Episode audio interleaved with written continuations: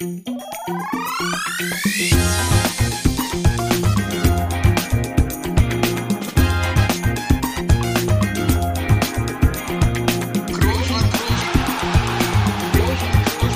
man nicht leicht heben, über den drüber, rüber, weg, rüber, weg. Einfach mal luppen.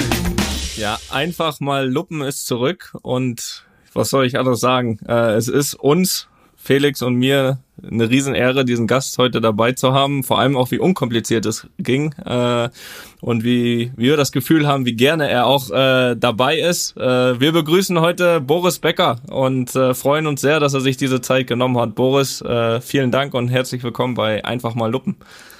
Äh, Ganz meinerseits, äh, Toni und Felix, für mich äh, ist das hier eine Ehre, mit euch ein bisschen über Fußball zu reden. Ihr wisst, das ist äh, nach Tennis meine größte Leidenschaft und ich behaupte, für einen Tennisspieler kenne ich auch ein bisschen aus. Und äh, äh, deswegen freut mich jetzt, was wir gleich besprechen werden. Ja, und äh, wie du weißt, auch ich oder Felix auch, wir sind auch äh, große Tennisfans, deswegen können wir hier unser unser Halbwissen so ein bisschen testen, auch mal bei einem, bei einem Experten. Aber ähm, ja, äh, wie schon gesagt, Felix ist ja hier auch ein ganz entscheidender Teil dieses Podcasts. Von daher will ich auch nicht äh, vergessen, Felix hier willkommen zu heißen. Schöne Grüße nach. Ich weiß gar nicht, wo er ist. Der, der ist ja nur im Urlaub. Ja, ich bin in Braunschweig. Äh, viele sagen, ich bin der entscheidende Teil, aber gut, das muss man, muss jeder selbst beurteilen. Ähm, aber auch für mich, wie gesagt, eine Riesenehre, Boris, dass du dabei bist. Ja. Und ähm, ja, eine wichtige Frage, die ja oft gestellt wird, aber ähm, ja, ich stelle sie dir trotzdem. Wie geht's dir? Ja, mir geht's gut. Äh, Es ist ja so die Urlaubszeit und äh, verbringe ich ein bisschen äh, meine Zeit mit der Familie, bevor es dann wieder Ende August bei den US Open losgeht, wo ich da für Eurosport im Einsatz bin aus München. Leider oder zum Glück, zum Glück, weil die Anreise ist natürlich viel einfacher. Aber irgendwann bin ich gerne wieder live bei einem Grand Slam vor Ort, weil dann einfach die Atmosphäre anders ist. Man hat, kann die Spieler wirklich auch spüren. Äh, nur aufgrund der ja äh, ungewöhnlichen Zeit muss das eben alles ja so wie wir das gerade machen äh, äh, durch die moderne Technologie gelöst werden und deswegen ist das glaube ich eine gute Lösung.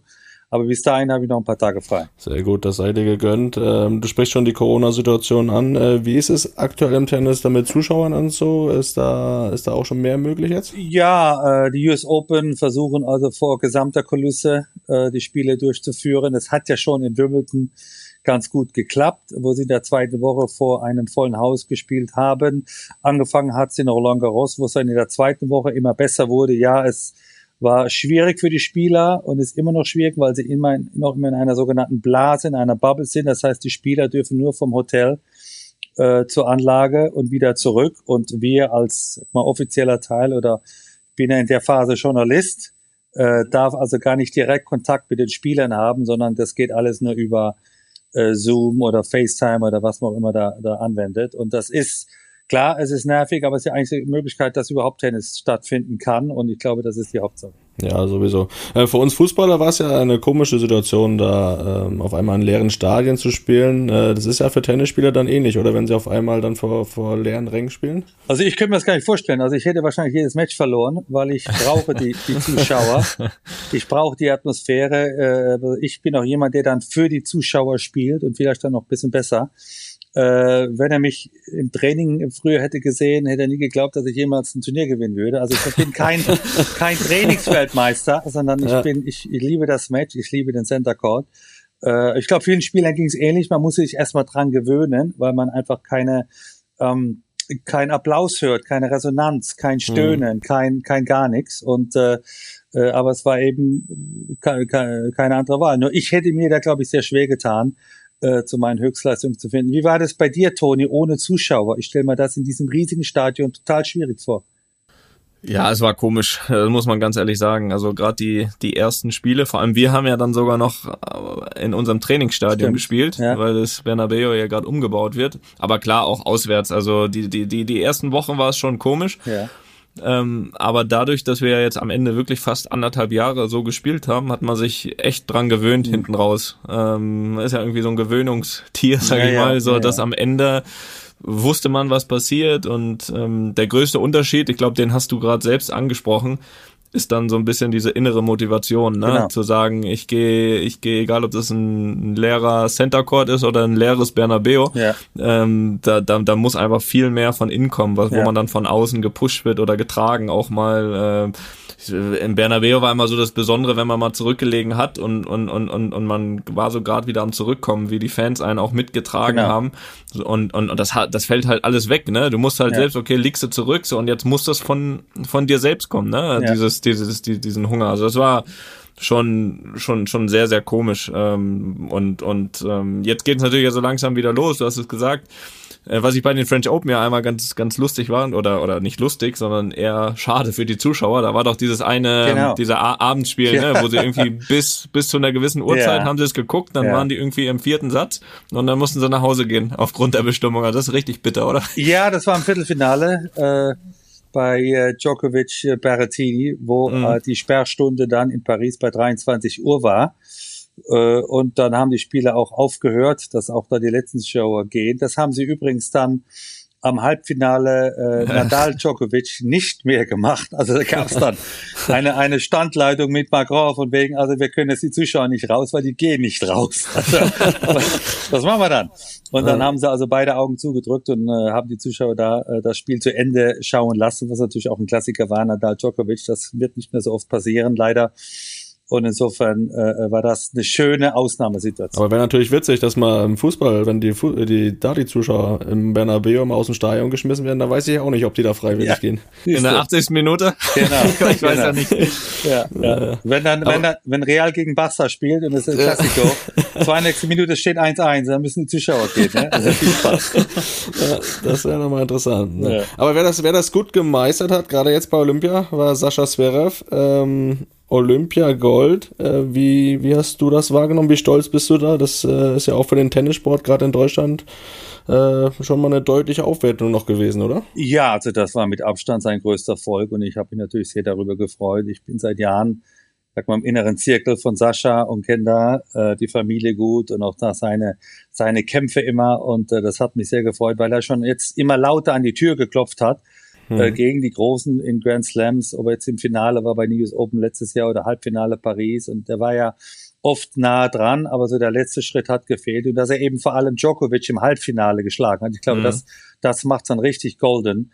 Also den un unbesiegbaren sozusagen im Halbfinale in drei Sätzen besiegt und dann ist auch die Goldmedaille verdient und äh, hatte ich jetzt eine kleine Pause gegönnt, spielt es diese Woche wieder in Cincinnati aber das ist natürlich, ich glaube, der Anfang von einigen großen Siegen für Sascha Zverev, weil ich glaube, der Bann ist jetzt gebrochen. Aber wie, wie würdest du es von der Wertigkeit einschätzen? Also natürlich ist es ein absoluter Riesenerfolg und so wie du sagst, gerade wenn man Djokovic auf dem Weg schlägt. Genau. Aber ähm, wie, wie ist das unter Tennisspielern die Wertigkeit? Ich glaube, im Fußball ist es ja relativ klar, dass es da deutlich größere Titel gibt ja. als, als Olympia und auch ja. und auch und auch beim auch beim Tennis ist es ja so, dass relativ viele mit Sicherheit aufgrund der aufgrund der Situation auch vor Ort, aber schon im Vorfeld abgesagt haben, wo man auch das Gefühl hat, manchmal Olympia ist jetzt nicht nicht nicht ansatzweise zu vergleichen mit einem Grand Slam. Wie wie ist das unter Tennisspielern? Ja, nee, also bei der Fußball-Olympiamannschaft jetzt unsere, also ich habe die Hälfte der Spieler gar nicht erkannt, aber ich glaube ich war da, war da nicht alleine. Nein, also Tennis ist ja erst seit 1988 olympisch. 1984 in LA war sie sozusagen als Testsportart äh, dabei äh, und äh, ist sehr hoch angesehen, obwohl jetzt Nadal äh, verletzungsbedingt abgesagt hat, auch Federer hat nicht gespielt und der eine andere auch, aber alle, die eigentlich spielen konnten, haben gespielt und äh, deswegen ist auch die Bewertung eben extrem hoch. Die Frage ist es gleichbedeutend äh, für einen Grand Slam? Ich glaube, Sascha würde sagen ja. äh, äh, aber ich glaube, ich glaube, äh, unter den Bedingungen. Bis zum, bis zum ersten Grand Slam Sieg genau, auf jeden Fall. Genau. äh, aber ich glaube, unter den Bedingungen, weil äh, der Tennisspieler, gerade die Guten, die haben ja normalerweise, sag mal, eine große Suite und so ihre Privatsphäre. Im olympischen Dorf, in einem, in einem Fünf-Bett-Schlafzimmer, äh, das macht auch Sascha nicht jede Woche.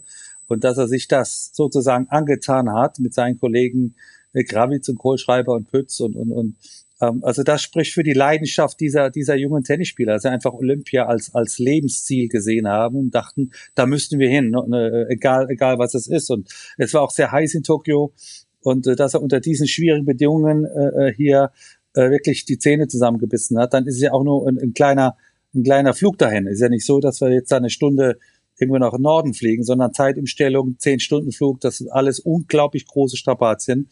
Strapazen und dass er das auf sich genommen hat und letztendlich dann mit Gold nach Hause gekommen ist, kann man das gar nicht stimmt, hoch genug Das stimmt. Ähm, wir hatten vor zwei Wochen hatten wir hier Stefan Kretschmer zu Gast, ähm, der ja auch, äh, ich meine, es ist ja einfach so, dass dass in Deutschland oder auch auch, äh, ich glaube, man kann ja auch über die Grenzen hinausgehen, dass leider, und das sage ich selbst als Fußballer, leider der Fußball viele Sport, andere Sportarten einfach auffrisst, was die Berichterstattung, was Ja. das, was das Interesse äh, berät. Und Kretsche meinte auch, ähm, wo er auch quasi mit Handball eigentlich eine, eine, eine super Sportart einfach, einfach da groß gemacht hat. Er ja auch mit seinem Namen mit.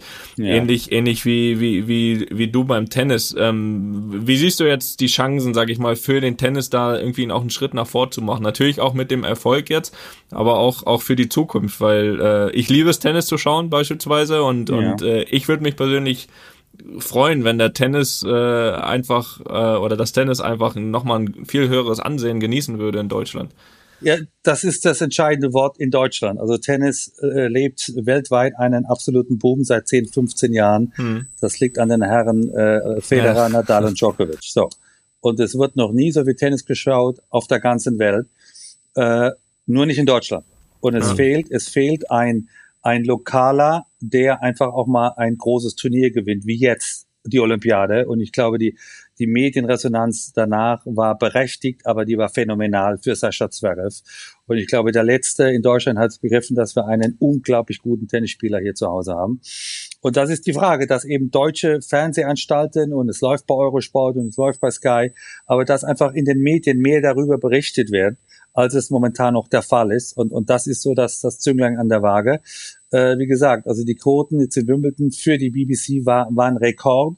Äh, äh, die French Open hat auch jeder geschaut und, und jetzt die US Open schauen auch die ganze Welt. Nur halt eben weniger in Deutschland und das, das liegt an den Medien, da ist König Fußball der Grund, das seid ihr schuld. Äh, äh, dass wir alle so gerne Bin im Fußball- Ausland, ich kann nichts dafür. okay. Aber dass wir alle hab so extra gerne, aufgehört. Okay, genau, genau. Äh, Dass wir alle so gerne Fußball schauen. Da muss ich schon mal die Frage stellen, also ob wirklich jedes Zweitligaspiel oder weiß ich nicht, jetzt der Tabellen 11. gegen den Tabellen 17., ob das immer live übertragen werden muss, ob man oder ob man nicht mal andere Sportarten wie jetzt Handball oder Tennis einfach mehr mehr Raum lässt und und das wäre dann die Lösung. Du warst ja, du, du warst ja selbst äh, von 17 bis 20, warst du ja Head of Men's Tennis im, im, im deutschen Tennisbund. Ähm, was, was hast du da versucht anzuschieben, dass eben auch genau ähm, das passiert, dass wir da, wie gesagt, äh, einige Spieler haben, auch wo es sich auch absolut mehr als lohnt, über die zu berichten, einfach den, den Tennissport größer zu machen. Wo, was war da so ein bisschen deine Aufgabe? Wo hast du da angesetzt? Ja, erstmal äh, versucht, äh, den Bundestrainern so meine Art äh, Tennis beizubringen, rüberzubringen oder auch meine Art dann auch mit Jugendlichen zu sprechen. Äh, weil letztendlich kann ich äh, äh, ein Trainingslager für fünf Tage halten, aber der Trainer muss dann die anderen 51 Wochen. Und dass er einfach versteht, so wie ich, wie ich internationales Tennis sehe und was auch der 12-, 14-Jährige, 16-Jährige schon trainieren muss, dass er als 20-Jähriger Erfolg hat. Also es geht, es geht mir weniger um den Erfolg des 14-Jährigen, sondern dass er richtig Tennis spielt. Weil, weil äh, äh, wenn er jetzt also ein weiterer Grundlinienspieler werden will und steht viel mehr in der Grundlinie mit 14 und dann ein Turnier gewinnt, äh, der wird auf einer, gegen Nadal sicher aufs Sand verlieren. Also das ist, man muss einfach äh, neue Wege gehen und es fängt bei den Bundestrainern an. Dann habe ich in der Zeit äh, einfach auch einen jungen Sascha Zverev kennengelernt, einen jungen Struff, einen jungen Kohlschreiber und und äh, äh, war sozusagen auch auch Bundestrainer und habe die die Davis Cups verfolgt äh, zusammen mit Michael Kohlmann. Und das war auch eine ganz spannende Zeit einfach da wieder als als Mannschaft aufzutreten auch auch ich hoffe für die Spieler äh, äh, auch zu sehen wie ich wie ich Tennis sehe auch bei den bei den Arrivierten und die die schon Turniere gewonnen haben. Weil ähm, Fußball ist glaube ich ähnlich äh, derjenige der dann ein Wimbledon-Finale gewinnt der gewinnt es aufgrund seiner Einstellung und seine Attitüde und seine Aggressivität oder seine Mut. Und da geht's weniger um Vor- und oder Rückhand. Das kann man immer lernen. Aber, aber eine richtige Einstellung kann man eben nicht lernen, sondern die, die musst du haben oder auch dann äh, durch, durch Helfershelfer oder durch, durch gute Trainer äh, die holen. Und äh, das war meine Hauptaufgabe im deutschen Tennis, also bei den Jungen, bei den Trainern oder bei den Davis Cup Spielern, einfach die richtige Einstellung vorzuleben und dann sozusagen mhm. zu predigen. Ähm, ich habe da, ich würde gerne mal eine Zwischenfrage, weil jetzt ähm, mit der Aufmerksamkeit äh, vom Tennis war das damals, also Toni und ich, wir sind ja noch ein bisschen jünger und haben das alles nicht ganz so bewusst wahrgenommen. Ja. Äh, war das zu deiner aktiven Zeit jetzt gerade in Deutschland, war da die Aufmerksamkeit höher, als sie jetzt aktuell ist? Mit Sicherheit, ja, erst, oder? Erstmal gab sie nicht als ich angefangen habe, 84. Mhm. Äh, und das ist dann über Nacht, äh, äh nach meinem Wimbledon-Sieg 85, äh, äh, hat sich das verändert. Also es wurden dann live Live-Schalten äh, vom Training gemacht oder wie ich, wie ich beim Frühstück sitze. Also es war dann sozusagen übertrieben, aber es war dann eine unglaubliche äh, Zeit über, über fast 15 Jahre, wo also fast zu viel Tennis berichtet wurde. Also da hat auch, auch Fußball sich beschwert, dass einfach viel mehr Tennisturniere übertragen wurden und nicht mehr jedes Fußballspiel. Also so extrem war, war die Zeit und daher auch der Boom und daher auch die, die, die, ähm, äh, der Grund, dass eben dann ein Tommy Haas, ein Nikola Kiefer, ein Rainer Schüttler, alle jüngeren Spieler haben dann durch diesen Boom profitiert und waren dann auch absolute äh, Spieler in der in der Weltklasse und und und das das macht es aus. Also wenn die die, die jungen Sportler, der 6, 8, 10-jährige einfach mehr über den erfolgreichen Zverev oder Struff hören würde, dann hm. wird er dadurch einfach äh, inspiriert und hat einfach Lust vielleicht eher Tennis zu spielen und und nicht nicht Fußball. Jetzt nichts gegen euch, aber das ist das ist der Grund. Der junge Spieler muss einfach mehr mehr über unseren Sport erleben und dann wird er auch fasziniert. Ja. Das, das denke ich auch. Trotzdem müssen wir jetzt mal kurz zum Fußball kommen, Boris. Das, äh, das lässt sich nicht verändern. Endlich! du hast also gesagt, du bist selbst Fußballfan. Äh, ja. Bayern München, aber auch Chelsea London. Wie kam es jetzt zu diesen beiden Vereinen? Äh, Bayern München, weil ich äh, ja Anfang der 90er nach München gezogen bin und einfach mich angefreundet habe, angefangen mal mit Lothar Matthäus, aber dann vor allem Oliver Kahn und viele andere Spieler aus der Mannschaft, die einfach auch gern, gern Tennis, Tennis gespielt haben oder Tennisfans waren und haben sich privat getroffen und dann wurde ich natürlich dann mal zum Spiel eingeladen. Bis hin zur Tatsache, dass ich auch dann äh, zehn Jahre Teil des Wirtschaftsbeirates war. Also ich habe auch dann für für den FC Bayern äh, gearbeitet. Mhm. Äh, äh meine Aufgabe war internationales Branding, was natürlich in den 90ern, Anfang der 2000er noch ein Fremdwort in Deutschland war, teilweise noch ist. Und ich habe dann gesagt, gibt's denn Bayern München in Asien? Gibt's Bayern München in Amerika? Gibt's Bayern München in Südamerika? Und die kurze Antwort war nein. Und, mhm. und das habe ich sozusagen angerollt und mittlerweile kennt auch auch alle Fußballfans in, in Fernost äh, äh, den Club und, und das war meine Aufgabe und, und deswegen habe ich also Fußball hautnah äh, erlebt, auch hinter den Kulissen, was Kaufe und Verkäufe angeht oder Merchandise und, und wie, wie das alles so schön heißt. Und, und da ist eben meine, meine äh, Liebe entstanden, die Leidenschaft da immer schon da. Und Chelsea ist entstanden, weil ich dann äh, äh Anfang der 2000er nach Chelsea gezogen bin mhm. und äh, habe mich angefreundet mit, mit Frank Lampard und, und äh, John Terry äh, äh und habe gesagt, äh, Jungs, ich würde mal gerne zum Spiel kommen. Sagt er, klar, ähm, äh, gibt's nur einen, der liegt in der Stamford Bridge und dann musst du jetzt hin. Und, und dann wurde ich sozusagen gefangen genommen von den Spielern ja. und dann wurde ich einfach Chelsea-Fan und bin das bis heute geblieben. Bin oft, oft im Stadion und, und kenne auch also dann viele Trainer, die da waren und immer noch viele Spieler. Und äh, also in Bayern bin ich ein roter und in Chelsea ein blauer. Ah, okay. aber gut, in London hast du eigentlich ein bisschen Auswahl, ne, mit Vereinen. Genau. Aber, äh, genau. Da geht's aber dir auch so ein bisschen, dass du Bezug zu Leuten hast, ne? Das ist ja auch so, dass man das braucht dann. Ja, und auch, dass ich also quasi von meiner Wohnung ins Stadion laufen kann. Das habe ich auch schon gemacht, wenn dann der Verkehr zu Stoß ist. Das könnte ich äh, äh, in Arsenal nicht oder das ja. könnte ich bei West Ham auch nicht. Äh, ähm, Fulham würde noch gehen, also Craven Cottage ist da nicht so weit, aber die gefallen mir nicht so gut. Insofern bleibe ich da lieber bei den Blauen und habe mich natürlich jetzt gefreut, dass, äh, obwohl ich da befreundet bin mit, mit Frank, dass eben äh, Tuchel gekommen ist, äh, der, der übrigens auch ein riesiger Tennisfan ist. Den habe ich in seiner Zeit äh, vor zwei Jahren bei Paris Saint-Germain kennengelernt. Der kam ins Stadion, der kam in meine Show äh, äh, bei Matchball Becker und der war auch also ganz tennisverrückt. Ich wollte immer über Fußball quatschen, der wollte immer über Tennis quatschen. Thomas, jetzt, äh, wie, wie ist Neymar so privat oder was, ja. was, warum ist Mbappé so gut? Und der wollte ja. immer, ja, was sagst, sagst du was über Federer oder sag was über Djokovic und so. Ja. Und das war, das war schön und dass er eben gekommen ist, eben so ein furioses halbes Jahr äh, als Trainer ge, äh, ge, gezeigt hat, äh, fällt mir natürlich sehr. Und jetzt ja, gut, äh, mir weniger, da bin ich ganz ehrlich. also ich, ich wäre, glaube ich, für uns besser gewesen. Lampard wäre geblieben. Ja. aber ja. gut, aber gut. Aber da, da haben wir eine Frage. Ihr seid Fußballer. Ich meine, Lampard war wirklich einer der besten Spieler äh, äh, unserer Zeit. Ähm, als Trainer ist es doch mal noch eine andere Nummer, ne? weil äh, er hat ein Jahr äh, vorher schon trainiert, in Derby, glaube ich, war es. Und dann aber so, so einen Spitzenclub zu übernehmen mit so vielen unterschiedlichen Persönlichkeiten ist nochmal eine ganz andere Hausnummer, oder? Ja, definitiv. Also es klappt nicht überall direkt so wie bei Siso, bei uns, das ja. ist auch klar.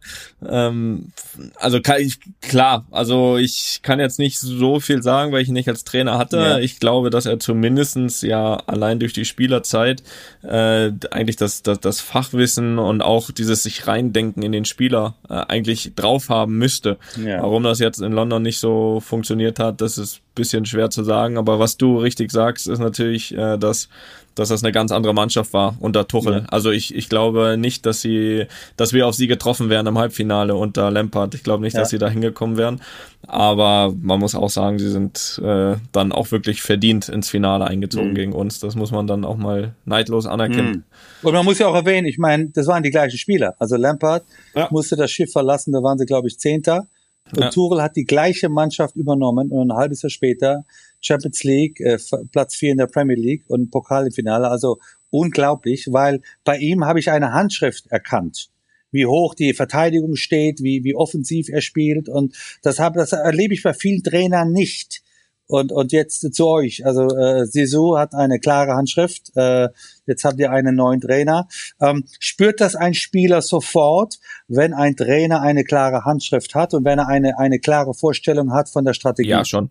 Äh, natürlich. Natürlich. Das, das merkt man in den ersten Wochen, wie was du trainierst, wie du trainierst ja. und wo der Trainer damit hin will. Ähm, das, das, äh, das auf jeden Fall. Und das ist auch wichtig, weil wenn das nicht der Fall ist, äh, kriegt das eben so eine Mannschaft genauso schnell mit.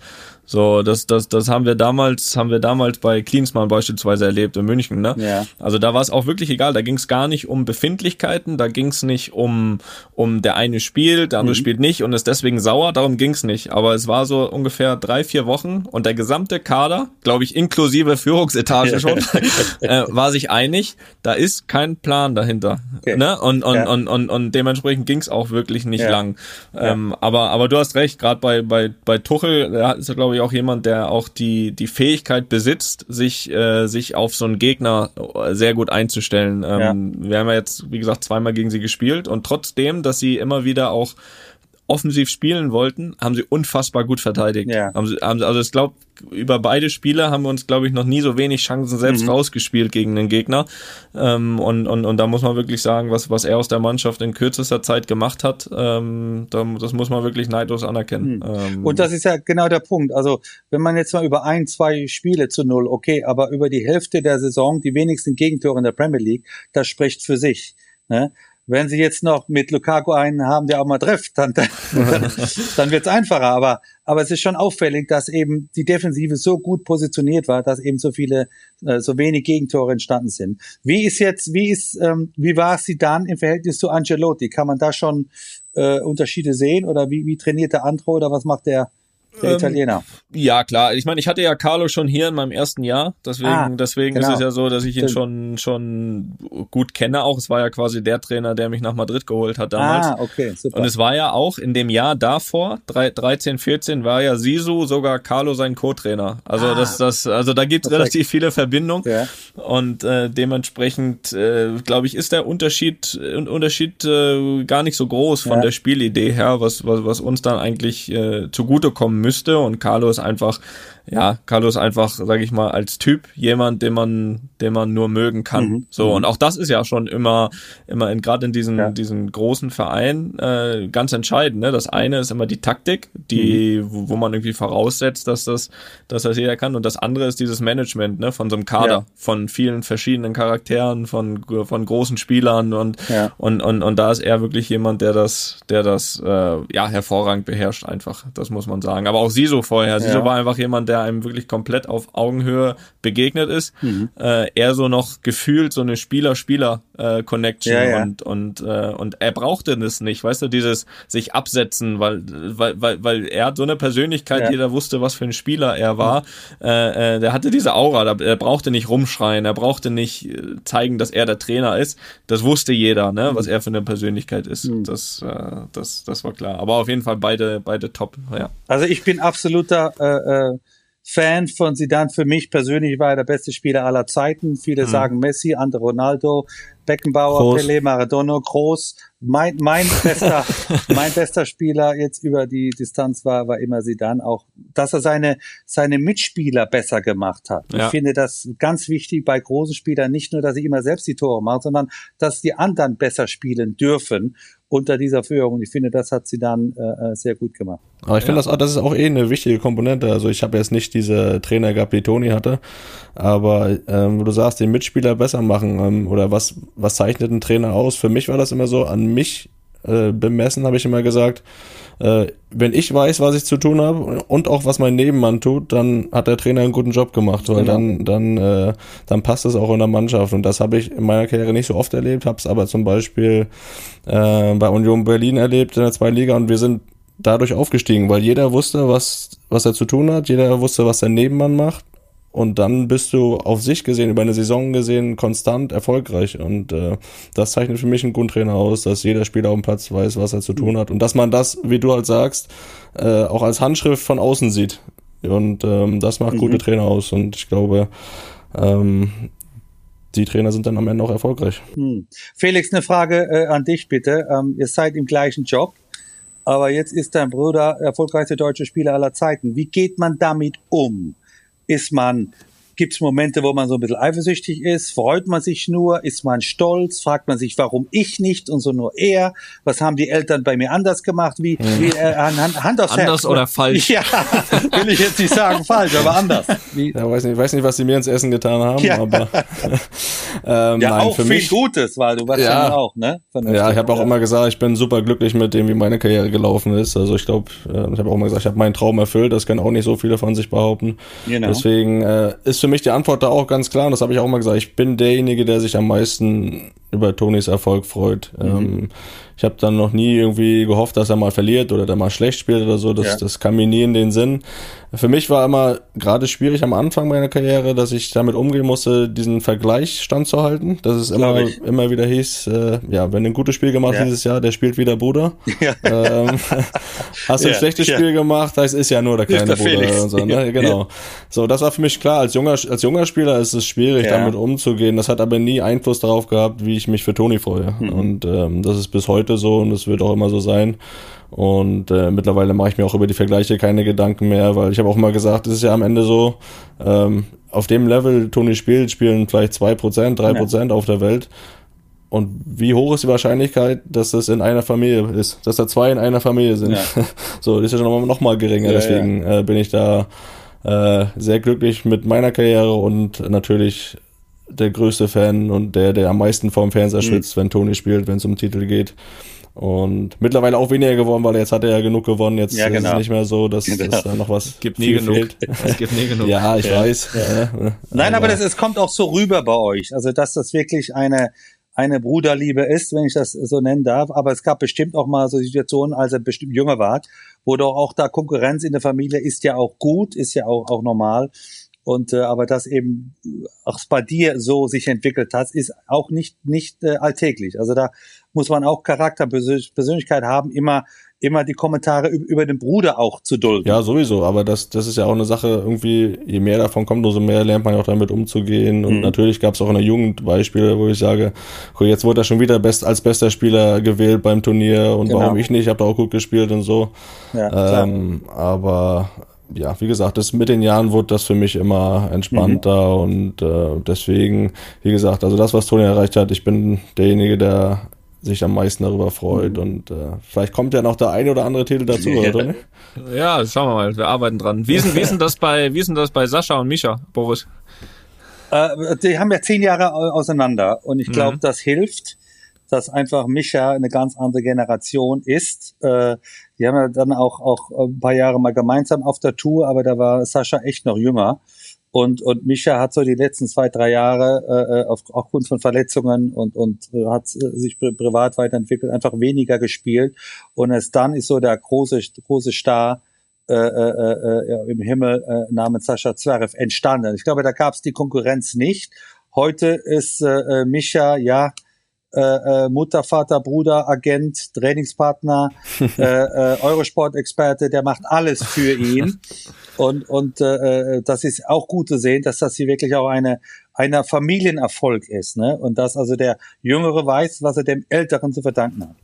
Ja, total, total. Ja. Also finde ich immer wichtig auch. Wär, schade wär, wäre das natürlich, wenn so ein Sport irgendwie die, äh, ja, die, die, die, die persönliche Beziehung äh, irgendwie belastet, weil das mhm. ja das, was am Ende, am Ende bleibt. Aber wir wollen noch mal ein kleines bisschen äh, ja. zum Tennis zurück und zu dir, weil du bist ja hier unser Gast heute. Ja. Äh, wollen wir ein bisschen über deine Karriere fliegen, was nicht so einfach ist mit dem Fliegen, weil da viel passiert ist und vor allem viel, lasst euch Zeit, lasst euch viel, Zeit. viel Gutes, viel Gutes.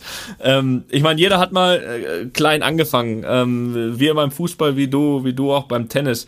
Ähm, aber wie, wie wie, kam es bei dir ganz am Anfang dazu, dass du einen Tennisschläger in die Hand genommen hast? Mal ganz einfach gefragt. War es so, dass Familienmitglieder auch Tennis gespielt haben, ähm, ähm, deine Eltern das wollten? Wie war das? Ja, also das lag letztendlich an meinem Vater. Der war Architekt und der hat äh, den Tennisclub TC Blaues Leimen äh, gebaut. Und da musste Klein Boris natürlich am Wochenende irgendwie mitkommen. Mhm. Und da war ich drei Jahre alt, meine Schwester vier Jahre älter. Und dann haben sie mir einfach einen abgesägten Dunlop Max Play in die Hand gegeben und gesagt, so, nun, nun Spiel an der Wand. und und äh, war, muss ja dann am Wochenende, wir haben alle Kinder, müssen ja irgendwie beschäftigen. Und dann hat, Klein, hat Klein Boris an der Wand einfach äh, wie ein Idiot stundenlang an die Wand gespielt. Und, und der Ball kam immer wieder zurück. Und hat verloren. Und hab immer verloren. Ne? und, und so ist das entstanden, dass das eben eine Regelmäßigkeit wurde äh, habe dann, äh, habe aber auch viele andere Sportarten auch schon früh machen dürfen. Also ich habe Fußball gespielt und Schwimmen und Skifahren. Und, also es war jetzt nicht so, dass ich Tennis spielen musste. Es gibt ja heutzutage viele sogenannte Tenniseltern, die also von jüngster hm. Kindheit ihre Kinder fast schon zwingen, Tennis ja. zu spielen, mit der Hoffnung, dass sie irgendwann mal viel, viel Geld verdienen. Also bei mir war das überhaupt nicht so. Hab dann mit sechs mein erstes äh, Tennisturnier, Jugend-Kinderturnier gewonnen und äh, dann ging es, sage ich mal, also jedes Jahr äh, stetig nach oben. Äh, habe dann äh, äh, für den Verband mehr gespielt. Dann war mein internationales Debüt äh, mit, glaube ich, zehn Jahren, äh, als Deutschland äh, gegen England, das war mein erster Trip auch nach London, gespielt hat. Und äh, äh da habe ich meine beiden Einzel gewonnen und Deutschland hat dann auch da äh, gegen England äh, gewonnen. Die Spieler übrigens, weiß nicht, wie sie heißen, Richard Vicello und Jason Goodall. So, so nah ging das mir. Ja. Ähm, und äh, äh, ja, und dann habe ich mit, mit 13, 14, war ich relativ groß gewachsen, dann angefangen bei den Herren zu spielen und wurde dann deutscher Hallenmeister mit 14. Das muss man mal vorstellen. Also äh, jetzt nicht also. Jugendmeister, sondern deutscher Herrenmeister und, und mit 14 Jahren äh, in, in der Halle. Und daher auch da schon die, die Liebe zu einem schnellen Belag, weil ich immer einen ganz guten Aufschlag hatte mhm. und einen guten Reflex. Und ja, und mit, mit äh, 15 wurde ich dann äh, von Jon Thiriak entdeckt, aufgrund äh, äh, des Bundestrainers Günther Bosch, der, der äh, mit äh, vier Teenagern unterwegs war. Und Bosch und Thiriak sind beides Rumänen. Und der hat mich dann bei einem Turnier Monte Carlo äh, Tier vorgestellt und der fand mich dann ganz spannend und interessant und äh, bin dann in, in seine in seine ähm, Gruppe gekommen. Da war ich ja 15,5 äh, äh, wurde ich wurde ich quasi von seiner Agentur übernommen. Ja, und du, wir hören mal ganz kurz rein in den Interview, was du mit 16 gegeben hast. Ja. ähm, weil da, äh, da hattest du schon relativ klar formulierte Ziele. Wir hören ja. mal ganz kurz rein. Okay. Mein Ziel ist, unter die ersten zehn zu kommen der Welt. Und das war ein harter Weg, aber ich werde alles dran setzen. Wow. Das ist ja schon, also normalerweise, egal ob das jetzt Tennis oder Fußball ist, wenn man jetzt 15 oder 16 ist, ist es ja manchmal so, dass man, wenn man merkt, so wie du es damals gemerkt haben wirst, äh, dass man eine gewisse Sache besser kann als andere, sondern hat man ja vielleicht dieses absolute Ziel oder diesen Traum in den Profibereich zu kommen, damit vielleicht Geld verdienen zu können. So, du hast direkt das Ziel gehabt unter die Top Ten und ich glaube, wie schwer das ist, das kann man, glaube ich, gar nicht beschreiben in, im, im, im Tennis, wenn man auch sieht, wie viele äh, ja weltweit Tennis spielen. Was hat dir damals dieses Bewusstsein gegeben, das erreichen zu können? Und mir hat das Gewinnen gut gefallen. Also das, das also war bei mir im Vordergrund. Äh, damals gab es noch nicht so viel Geld als als äh, junger Tennisspieler. Äh, äh, ich war leidenschaftlicher Sportler, aber eben vor allem Tennisspieler. Und äh, ich war auch damals im Training nie besonders gut, mhm. aber im Match immer etwas besser, weil ich einfach diese Herausforderung äh, äh, wollte und mich da wohl gefühlt habe. Und deswegen war, war für mich dieses Ziel, die ersten zehn und auch dann mehr, äh, schon sehr früh äh, in meinem Kopf verankert. Und äh, äh, im Nachhinein, also da war auch jetzt keiner, der gesagt hat, da musst du hin oder warum zehn und nicht zwanzig und äh, das war einfach ein, ein Gefühl, das ich hatte und das habe ich, das habe ich dann offenbar. Ja, du hast eben was ganz Interessantes gesagt, äh, das hast du vorhin auch schon mal gesagt, dass du immer beim Training okay warst und im Spiel dann immer nochmal deutlich besser. Ich glaube, ja. das ist ja so eine Schere, die bei ganz vielen äh, komplett andersrum ist, ne? Das ist so äh, im Training überragend und dann im Spiel ähm, das heißt ja nichts anderes, wie wichtig auch gerade im Tennis, im Einzelsport dieses Mentale ist. Ähm, ähm, ähm, wie, wie, was glaubst du, warum du da so stark warst? Ähm, ich glaube, ich glaube, bei vielen ist ja wirklich so, wenn dieser Druck dazukommt, dass sie dann eher schlechter sind, äh, weil sie mit dem Druck nicht umgehen kann. Äh, was hat dich da so stark gemacht? Wirklich dieses Selbstvertrauen in deine Qualitäten oder, oder, oder, oder was hat dich da so gut gemacht? Ja, ich glaube, also alle äh, erfolgreiche Fußballer oder auch Tennisspieler, äh, äh, wenn dann ein Finale ansteht, dann sieht man wirklich, äh, äh, wo sind die Kerle und wo sind die Kinder. Ja. Und und und äh, das kann das kann man auch, sage ich mal, schwer lernen hm. oder auch begreifen. Das ist ein Instinkt, der dann kommt und die Augen werden klarer und der Kopf wird klarer oder die Atmung wird ruhiger, was auch immer es ist. Und äh, äh, wenn es so einfach wäre, könnten sie auch so viel tun. Aber es gibt, es gibt unglaublich viele Fußballer, die aber noch nie in einem Champions League Spiel äh, waren oder geschweige denn ein Champions League, äh, äh, eine Champions League gewonnen haben. Und es gibt unglaublich viele auch gute deutsche Tennisspieler, die noch nie äh, in der Wimbledon in der zweiten Woche waren. Warum? Mhm. Weil es eben nicht an der Vor- oder Rückhand liegt, sondern immer an der Präsenz, an der Einstellung oder auch letztendlich keine Angst zu haben oder mutiger zu sein. Und das, das heißt nicht, dass du deswegen immer gewinnst, aber du, du verlierst zumindest nicht äh, wegen dir, sondern weil der andere vielleicht mal besser war. Das ist mhm. ja auch, passiert ja auch. Aber, aber nicht, weil du einfach in entscheidenden Momenten den Doppelfehler machst oder den Elfmeter nicht reinmachst, sondern weil du cool bleibst und das spielst, was du kannst und die meisten tun das eben ja. nicht. Ja, das stimmt, das ist interessant. Natürlich im, im Tennis nochmal ein viel größeres Thema in meinen Augen als im Fußball. Natürlich auch, aber du bist halt immer noch zu elft. So, ja, das heißt, äh, aber auf dem Tennisplatz stehst du halt da, ne? Und wenn, wenn du selbst äh, äh, ja nicht da bist, nicht bereit vom Kopf, dann dann dann dann Kannst du nicht halt, halt mal auswechseln. Nee, dann ja. ist schwierig. Dann ist schwierig. Aber das ist das Problem, was wir haben. Wir müssen immer den ersten und den letzten Punkt spielen. Ja. Ne, das ja. das ähm, habt ihr nicht. Äh, aber in jedem, in jeder Mannschaft gibt es Führungsspieler und Mitspieler. Und das sieht man nach 10, 15 Minuten. Und, und diese Führungsspieler machen dann den Unterschied. Und diese Führungsspieler im Fußball werden auch bestimmt erfolgreichste Tennisspieler geworden. Wahrscheinlich, ja. Wahrscheinlich, ja. weil, weil die auch am liebsten wahrscheinlich das alles in der eigenen Hand genau. hätten. Äh, die, die, stört wahrscheinlich manchmal, dass es dann doch elf sind, auf die es ja, ankommt. Ja. Ja, also ich, alleine. Ne? ich würde wahnsinnig werden, wenn ich äh, Stürmer wäre und würde meine zwei Tore machen und der Torwart, der Verteidiger hat einen schlechten Tag. Also ich würde den in die Kabine verfolgen ja. und ihn dreimal schütteln. Ne? Ja. das glaube ich. Ja, man hört, man hört, dass du Kontakt zu Oli Kahn hattest. Ja, genau. dass wir gut befreundet waren. Ja, ja, ja. Nee, aber das ist, das war für mich ähm, vielleicht auch äh, Grund, warum ich Tennisspieler wurde und jetzt nicht Mannschaftssportler, weil ich es nicht ertragen hätte, äh, äh, zu verlieren, weil jetzt der Mitspieler schlecht war oder oder der Trainer eine falsche Taktik oder der Torwart einfach einfach einen, einen rabenschwarzen Tag. Also das hätte ich als Sportler, glaube ich, nicht verkraftet. Ja, ja, das kann ich auch verstehen. Ja. Äh, nur hat's für Tennis halt nicht gereicht. Ja. ähm, was du in dem Alter, wo wir jetzt auch gerade den Ausschnitt gehört haben, ja auch immer ein Thema ist, ist, äh, ist das Thema Schule und Sport unter einen Hut bringen, was ja, glaube ich, auch den einen oder anderen manchmal auch ein bisschen hindert. Wir hören uns mal von damals auch eine Aussage von deinem, von deinem Papa an, die wir, die ja. wir ganz lustig fanden. Auf der einen Seite war es natürlich für uns als Eltern schön, einen Sohn zu haben, der gewinnt.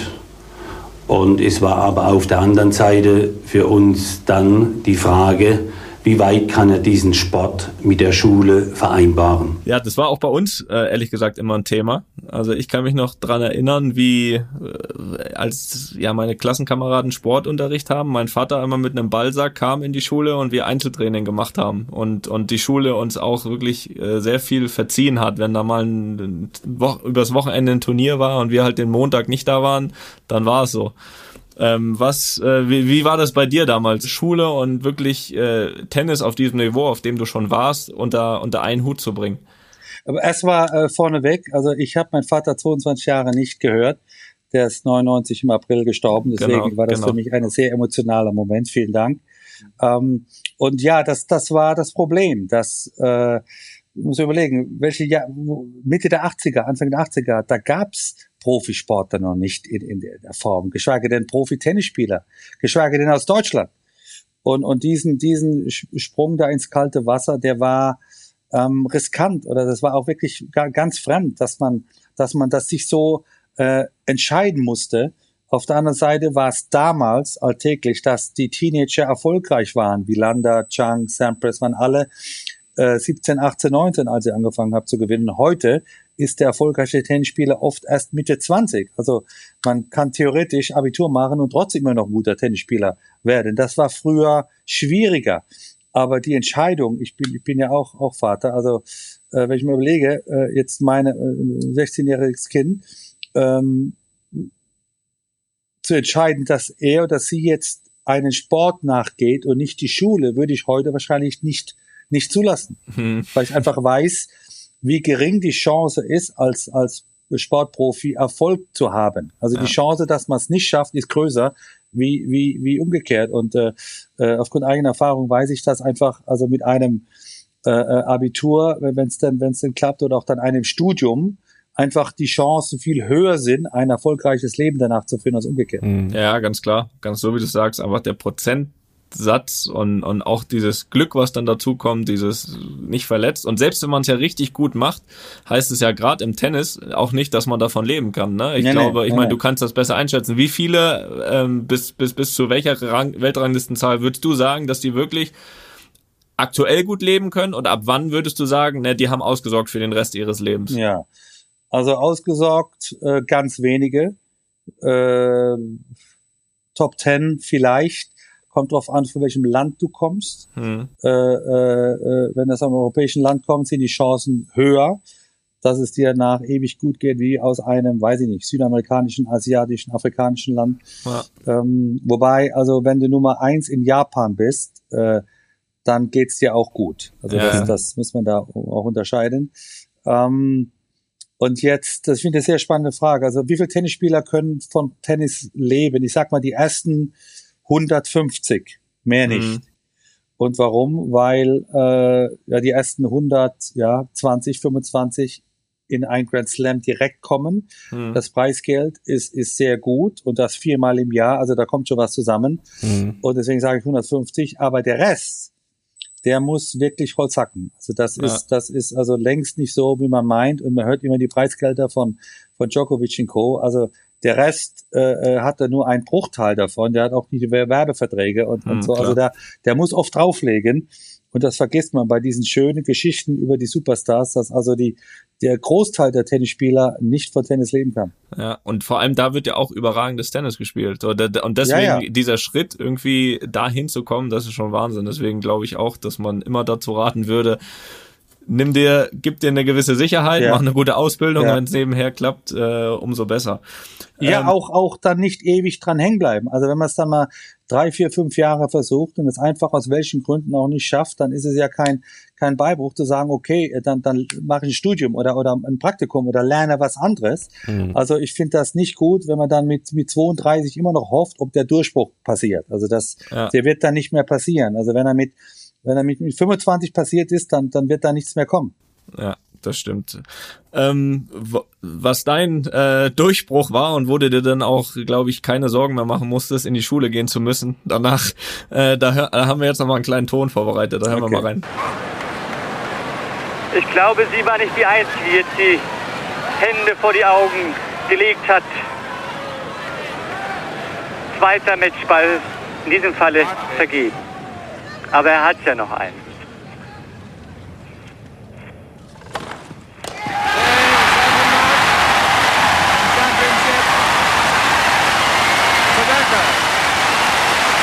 Schließen wir uns dieser Freude an. Das ist unglaublich, meine Damen und Herren. Und Vater Becker schießt ein Erinnerungsfoto von der Tribüne aus. Die Geschichte ist um ein Kapitel reicher. Die wahrlich nicht kleine Tennisgeschichte. Also erstmal kriegst du da heute noch Gänsehaut? Also ich krieg Gänsehaut, wenn ich da eine Kommentare wie, äh, dass mein Vater da ein Foto machen wollte. Äh, er umringt von 10.000 Fotografen wahrscheinlich. Also er wollte dann auch sein, sein Heimfoto. Also das finde ich wunderbar. Und nee, es sind einfach, äh, äh, wenn ich das so höre, es war einfach äh, ja Sportgeschichte. Und, und äh, ich habe da gut hingehört, wenn er gesagt hat, eben den zweiten Matchball nicht verwandelt. Also ich habe wohl bei 5-3 einen gehabt und bei Aufschlag Körn und bei 5-4 bei eigenem Aufschlag habe ich einen Doppelfehler gemacht und war dann also extrem hektisch, dass irgendwie der erste Aufschlag da kommen muss, ja. weil weil der, der Ball blieb irgendwie in der Hand hängen, der, der ging nicht mehr hoch so. und und äh, äh, nee, das ist dann im Nachhinein immer wieder schön, äh, sowas, sowas auch dann live zu hören, ja. Ja, mit 17 Jahren natürlich, ne, das ist, äh, ist das schon äh, außergewöhnlicher, vor allen Dingen, ähm, du hast es ja dann auch direkt bestätigt im nächsten Jahr.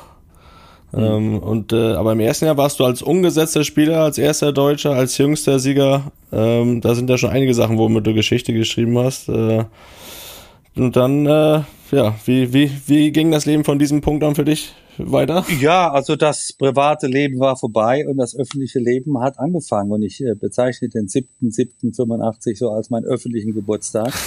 ähm, das hat viele Vorteile, aber einige Nachteile. Deswegen bist du auch so äh, jung geblieben. Ja, genau. genau. äh, äh, und äh, aber also ich hätte das, würde das nicht missen wollen. Also das, ich war immer jemand, äh, äh, ähm, der ja gerne gewonnen hat und, und auch, auch fast für jeden Preis. Und, und sicherlich geht's mir heute körperlich nicht mehr ganz so gut, weil ich einfach auch damals über Grenzen, körperliche Grenzen gegangen bin. Aber das ist der Preis. Ähm, und äh, äh, aber für mich persönlich war äh, der zweite Erfolg viel wichtiger, weil äh, äh, also jeder sprach eben von diesem Wunderkind und dass das Glück war und diese berühmten 15 äh, guten Minuten, die man einmal hatte oder jeder viel Mensch vielleicht mal hatte und dass ich eben am nächsten Jahr mit 18 dann nochmal äh, hin bin und habe das verteidigt. Äh, äh, das war art deutlich schwieriger, mhm. aber das hat mir bestätigt äh, äh, letztendlich, dass ich doch dazugehöre und dass ich ein ganz guter Tennisspieler bin und dass ich mich auf mich verlassen kann. Und, und das war letztendlich auch, glaube ich, die Grundlage für die nächsten ja, 10, 12 Jahre, weil ich immer wusste, ich kann mich auf mich verlassen im Ja. Und wie ist das aber trotzdem so, als ich meine, mit 17 Jahren, da ist man ja jetzt noch nicht so gereift, dass man mit all den ganzen Sachen ja auch so richtig umgehen kann. Warst du zu dem Zeitpunkt auch so rein, was dann das neben dem Platz betraf, auch so ein bisschen überfordert, was die ganze Situation betraf?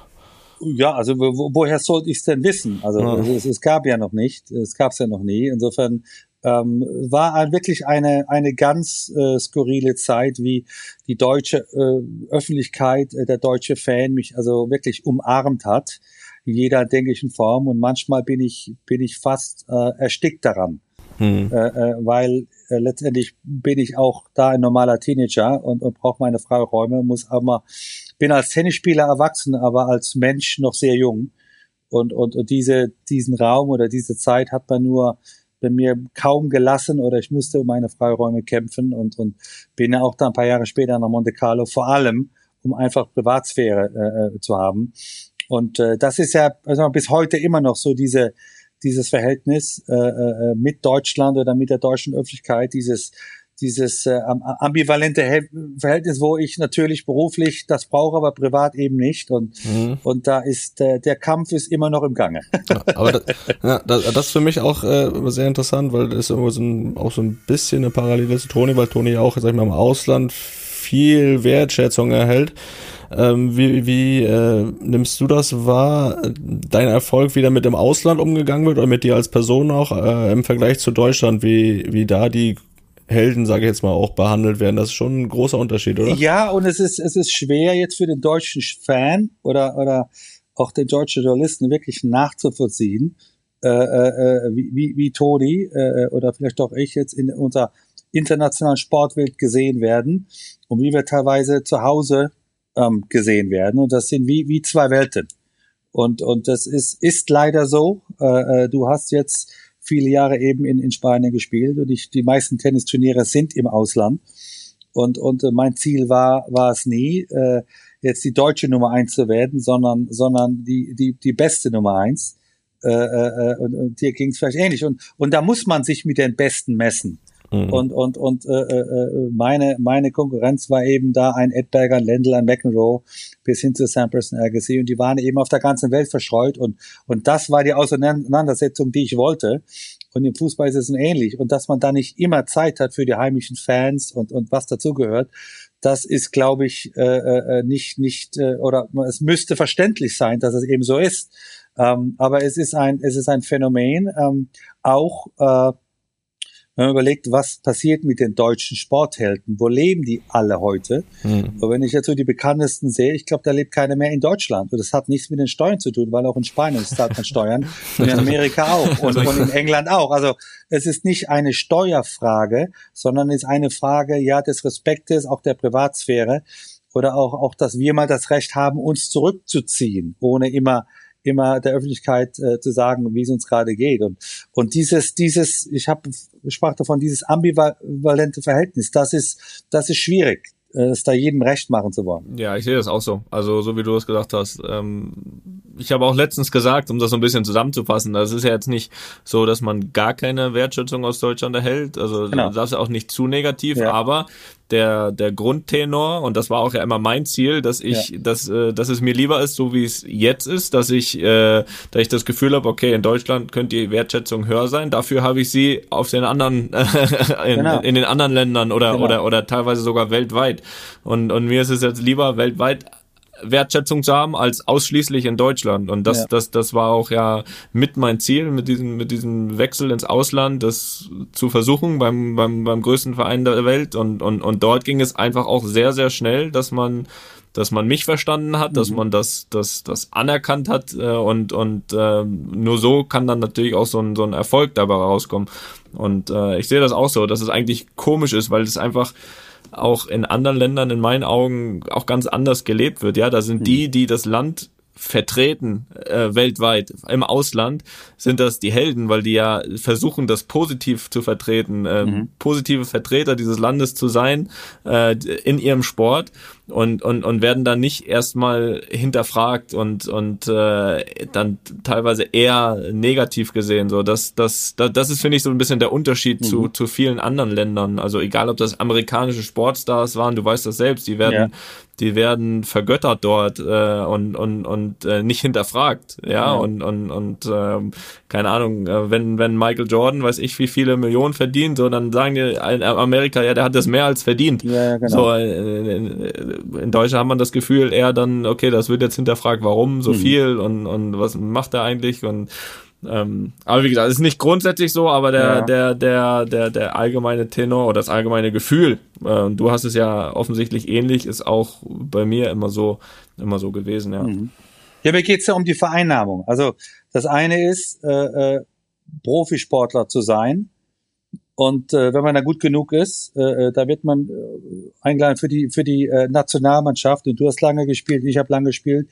Wir beide auch ganz erfolgreich, mal so nebenbei. Mhm. Äh, das heißt aber nicht, dass ich deswegen in Deutschland leben muss, jedes deutsche Turnier spielen muss oder auch, sage ich mal, in Deutschland so präsent sein muss, dass es jedem auch gefällt. Mhm. Und das ist dieser Widerspruch, äh, äh der ist bis heute der Fall. Und das ist schade.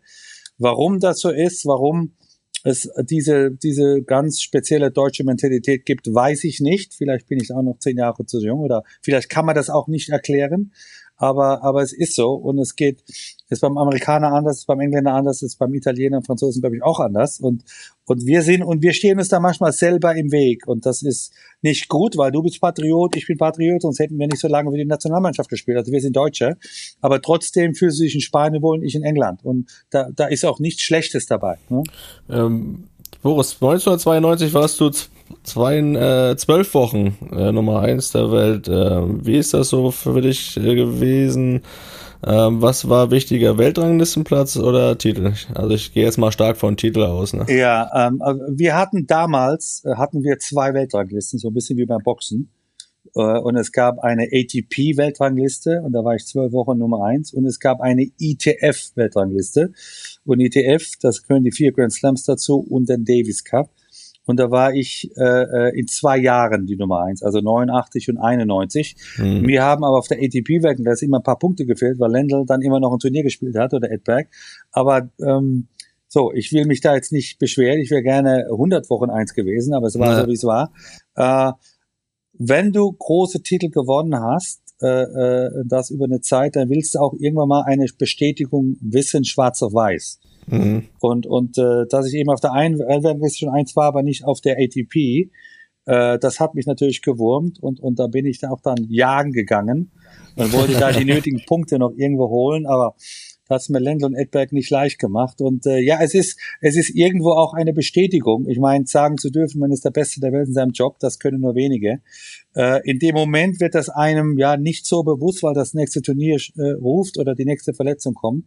Nur auch im Nachhinein, äh, wenn man so Revue blickt und sagt, war doch nicht so schlecht eigentlich, äh, weil man natürlich immer sagt, klar, ich hätte auch gern Paris gewonnen, ich habe die anderen drei Großen gewonnen, Paris nicht. Ja, das ist, das ist dann etwas, äh, was, wo ich dann nicht gut genug war, aber äh, gewinn mal die anderen drei. Also, ne? Das ist auch nicht so einfach. Also, also dieses halbe Glas voll, halbe Glas leer. Also ich bin da in einer Gruppe von von äh, meinen Tennisheroen, äh, äh, die auch äh, die offizielle Nummer eins waren. Und es ist eine eine ja illustre Gruppe.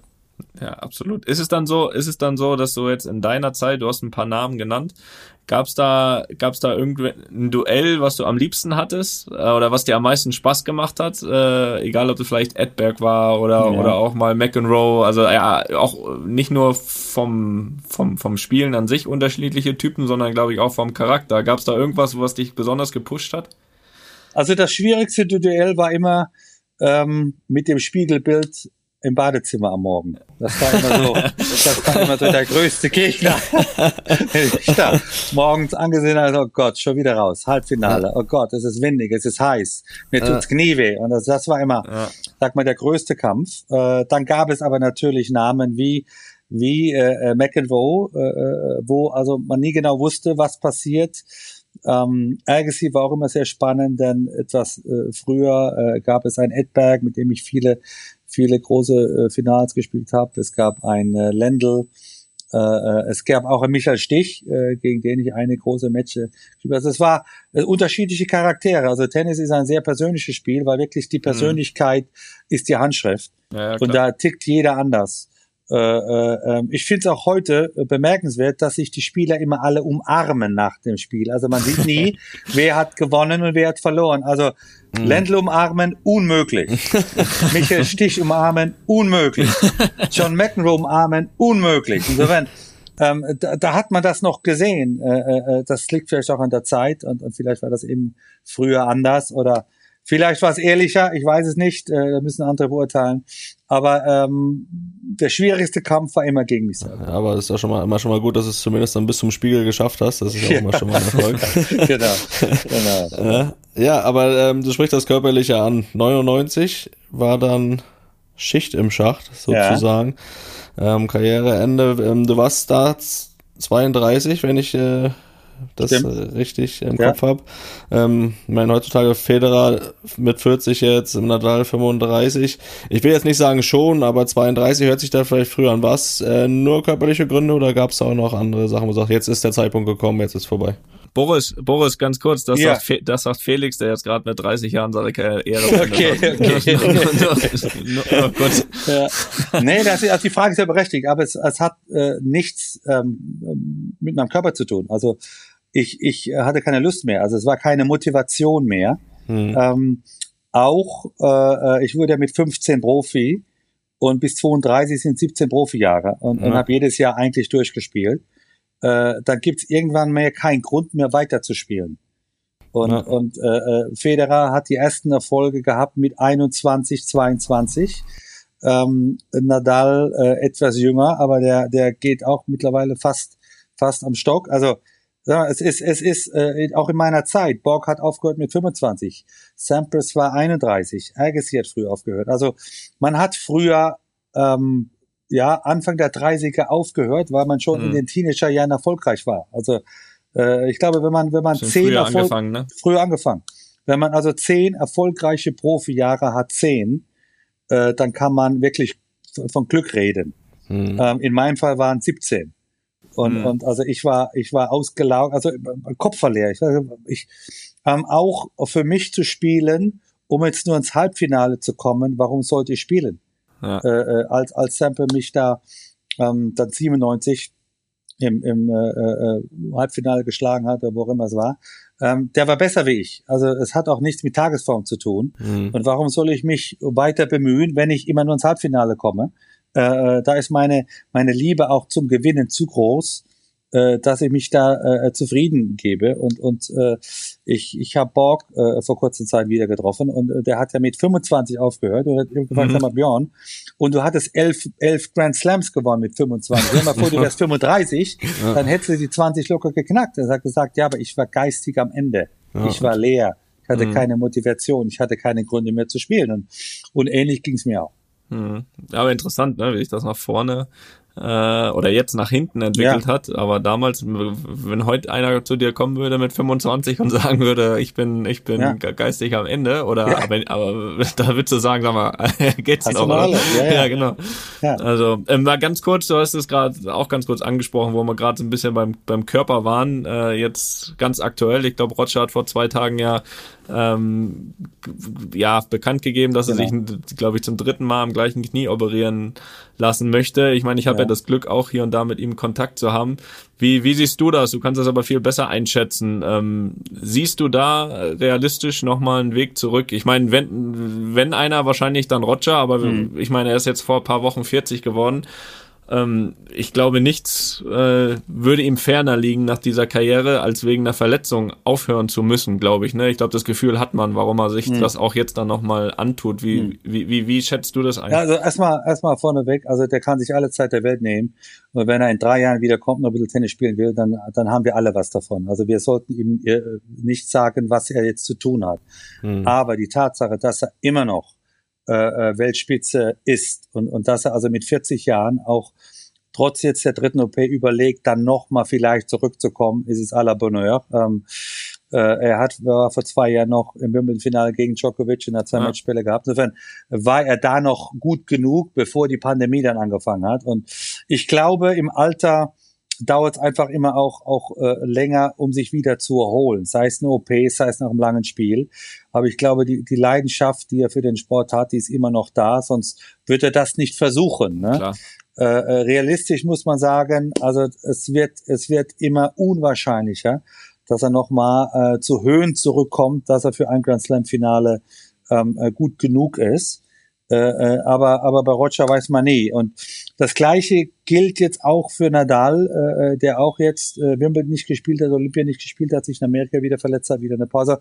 Äh, die die holt's langsam ein Hm. äh, was verständlich ist, weil man eben so lange äh, so gut war. Und der, der letzte Mohikaner irgendwo ist, ist noch ist noch Djokovic und der will ja jetzt den Grand Slam holen äh, äh, mit dem Gewinn der US Open, was also äh, seit den 60er Jahren keine geschafft hat. Also das ist auch bemerkenswert.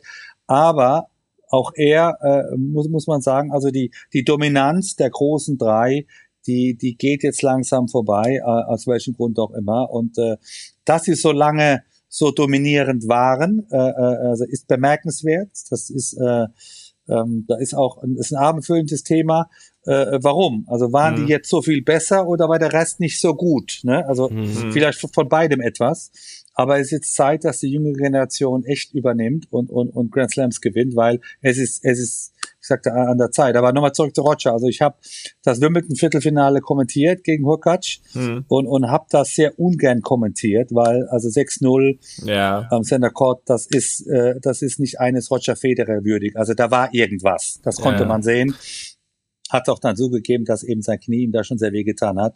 Und, und äh, ich habe auch das, das, äh, seine Spiele in Roland Garros kommentiert und das war sehr gut. Äh, und da dachte ich wirklich noch, also hoppla, der, der ist, ist, ist noch dabei und hat eine Chance hier äh, nochmal ein großes zu gewinnen. Aber ja, äh, äh der Zahn der Zeit. Nagt an jedem, auch an Roger Federer. Ja, klar, leider. Ja. Ich glaube, wer hat zuletzt klar. gesagt? Ich glaube, Gary Lineker. Ich glaube, das ist selbst vor den Größten leider die Zeit nicht. Äh, stopp ja. mal. Ich habe das Spiel auch gesehen, äh, jetzt in Wimbledon und ja. auch die bei den French Open. Da ist er ja noch, äh, also zumindest nach außen hin freiwillig raus. Genau. Äh, aber aber jetzt auch das, ähm, ich meine, da war er ja auch, also ich glaube, wenn er den zweiten Satz gewinnt, ich ja. glaube, dann, da war er, glaube ich, im Tiebreak 4-1 vorne oder so. Genau.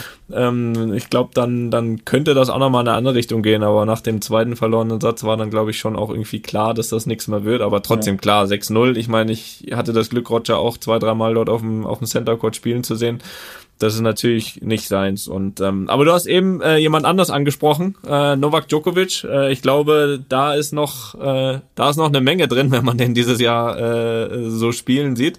Da war ja beziehungsweise war für kein kein Gegner von ihm was drin äh, groß, mhm. äh, außer jetzt für für Sascha zuletzt. Ähm, ja, du bist 2013 Trainer geworden von vom vom Joker und ja. äh, er hat äh, ja sechs Grand Slams habt ihr zusammengeholt. Ähm, mhm wie, wie war das? Also wir kennen ja auch dich jetzt, da kommen wir nachher nochmal drauf, als absoluter Experte, ähm, aber, aber da nochmal als Trainer jemand zu übernehmen, der schon richtig gut war. Wie geht da so ein Boris Becker das an? Wo, wo, wo setzt du da an bei einem Spieler, der ja, ja. schon fast so perfekt ist? Ja, erstmal ähm, ist, äh, ist das eine Zeit, auf die ich auch wirklich stolz bin, äh, äh weil man redet gerne und, und mich freut es ja über meine Spielerkarriere, aber meine Trainerkarriere äh, äh, war auch ganz gut und schwierig. Mhm. Und, und äh, natürlich dank, dank Novak, aber im Bild, was habe ich auch dazu getan? Nein, es, es war so, es war so, er hatte, er hatte dieses Riesenproblem, dass er äh, von eins auf die zwei gerutscht ist. Das ist natürlich ein Problem. Ne? Und dann gab es. Das ist gut, wenn das ein Problem ja, ist. Dann funktioniert es genau. im Kopf. Und dann, dann gab es, dann gab es äh, im Herbst äh, Moment, wann war das nochmal? Im Herbst 13, genau, äh, gab es einen Anruf von seinem äh, Manager Eduardo Ataldi, ob ich mir denn vorstellen könne, äh, Trainer von Novak zu werden. Dann sage ich, also vielen Dank für die Blumen, warum? dann hat er gesagt, ja, er, er, ist, er ist mit den Nerven am Ende und Nadal überholt ihn und Federer ist noch da und irgendwie. Und was er aber gesagt hat, er, er hat immer meine Tennis-Kommentare gehört für, für die BBC oder so meine Meinung über seine Spiele. Und wenn er halt einen Doppelfehler serviert, kann ich sagen, es war ein Ass. Also ich war immer sehr, sehr fair, aber doch auch, auch ehrlich und kritisch. Und er fand das sehr spannend. Er würde mich gerne mal treffen und mal einfach mal zwei Tage über Tennis quatschen. Und das haben wir dann die Woche danach gemacht und dann wirklich, also aus dem, aus dem Nähkästchen wirklich geplaudert. Äh, meine Meinung, warum er jetzt da gut ist oder da schlecht oder er wollte von mir wissen, wie das früher bei mir war und, und, und auch so meine, meine mentale Stärke und, und was ich dafür gemacht habe. Und da haben wir einfach wirklich offen gesprochen. Mhm. Was ich meine, dass er verändern muss, verbessern muss, um nochmal noch mal ganz nach oben zu kommen. Und da haben wir, sag mal, eine dreimonatige äh, Probezeit gehabt. Die lief dann ganz gut. Äh, äh und dann bin ich äh, Anfang 14 einfach offiziell sein Trainer geworden. Was das ist, die größte Herausforderung war, ähm, und es geht wahrscheinlich allen Supersportlern so. Er ist ein Perfektionist. Also mhm. der kann, der kann die Rückhand Cross 14 Mal perfekt schlagen und verhaut den 15. Ball und fragt mich warum. Und ich musste im Moment eine Antwort haben, nicht sagen, äh, weil der Wind jetzt da war oder weil du, weiß ich nicht, weggeguckt hast, sondern ich muss ihm, ich muss ihm eine sportliche Antwort geben. Und das ist die Herausforderung und das ist das Schwierige, dass er einfach genau wissen will und so lange fragt, bis er es kapiert hat. Mhm. Und, und meine, meine, ähm, äh, äh, sag mal, wichtigste Aufgabe war, ähm, ihn zu überzeugen, dass seine Positionierung auf der Grundlinie mir nicht gefällt. Was meine ich damit? Er ist ein Spieler, der jahrelang alle Spiele ausgelaufen hat. Das ja. heißt, er war drei Meter in der Grundlinie und hat die nach drei, vier Stunden einfach aufgrund seiner guten Verteidigung niedergerungen. Hm. Das kannst du mit 22 machen, mit 26, aber mit 28 wird das langsam schwierig. Hm. Das heißt, wie gewinnst du schneller? Wie gewinnst du die Punkte schneller, indem du dich näher an die Grundlinie stellst? Aber das, das heißt, du musst einfach deinen ganzen Ablauf, wie du schlägst, deine Schwinge, musst du verkürzen, weil der Ball schneller zurückkommt. Und das war, sag mal, der größte Wechsel, den ich versucht habe und mhm. der auch dann geklappt hat. Aber erstmal nach einem, nach einem Vierteljahr oder einem halben Jahr und, und jetzt ähm, kann, kann ein Trainer äh, nicht so gut spielende Spieler immer auswechseln. Aber ich habe ja nur einen. Also ich kann ja nicht sagen, Novak, das war heute nicht. Äh, äh jetzt kommst, äh, jetzt kommt Federer mal rein. Ne? Also ich muss, ich muss dann bei bei Novak bleiben oder er bei mir. Also er ist ja da da quasi auch mein Boss. Also das heißt, wenn ich jetzt zu ehrlich bin und zu zu brutal und zu fordern, sagt er Boris, nichts für ungut, aber äh, danke. Äh, äh, danke. Ne? Also, insofern war das ein ein Spagat, aber aber äh, letztendlich hat er mir die Zeit gelassen, hat hat er er ähm, Geduld gehabt und und, und irgendwann hat's dann geklickt und hat dann auch dann sehr gut gespielt, sehr viel gewonnen. Äh, äh, auch, weil natürlich das Umfeld plötzlich unsicher war, wie der Boris hat jetzt so einen Anschluss auf den Novak, das ist ja ein riesiges Geschäftsmodell. Da ist die Familie Klar. dabei, da ist ein Klar. ganzes Land dabei, da ist die Frau dabei. Also die, die Frau von ihm war dann irgendwann meine engste Ansprechpartnerin, weil ich muss ja wissen, wie hat Novak heute geschlafen? Also, ja. wie, wie, war die Nacht? Ohne jetzt mir irgendwelche Details zu sehen. Ne? Also, hat er ruhig geschlafen? Ja. Weil, weil sonst kann er ja nicht trainieren. Und, und, und also es war wirklich ein, ein ganz intensives, äh, ganz intensive Zeit, weil eben mhm. jeder jedes Puzzle musste da mitmachen, damit er dann, er dann das Match gewinnt und, und das, das war also wunderbar und wir sind bis heute eng befreundet, aber das war eine sehr anstrengende Zeit. Ja, das glaube ich. Und plötzlich war er auch ab und zu mal im Netz. Ob du da auch was damit zu tun hast? Ja, nein, einfach, einfach. Wenn du, wenn du, wenn du näher an der Grundlinie stehst, ist der Weg ans Netz auch kürzer. Klar, klar. Und bevor du dann die Rallye nochmal anfängst, dann machst du einfach einen hohen Rückhand Wolle und der Punkt ist vorbei. Oder beim Ausschlag. Er schlägt da wirklich sehr gut auf mittlerweile, aber das war eine Katastrophe am Anfang, weil er einfach nicht verstanden hat, wie wichtig sein Aufschlag war, mhm. um einen Punkt schnell zu gewinnen. Also mhm. es geht erstmal um das Verständnis, warum muss der Aufschlag klappen? Weil du schneller das Match gewinnst. Mhm. Und, und, ja. und das, das war, das hat lange gedauert, bis er das verstanden hat. Und jetzt ist es super. Aber, aber dass er äh, äh, immer noch, sag mal, ähm, in die, in die Trainingsarbeit ging, um sich zu verbessern, spricht einfach auch für seine Leidenschaft oder seine Liebe zum Sport und auch der Grund, warum er jetzt 20 Grand Slams hat. Wahrscheinlich wird er die 21 bald machen. Also den, den Rekord einzuholen, weil er einfach so fixiert ist, äh, der Beste zu werden.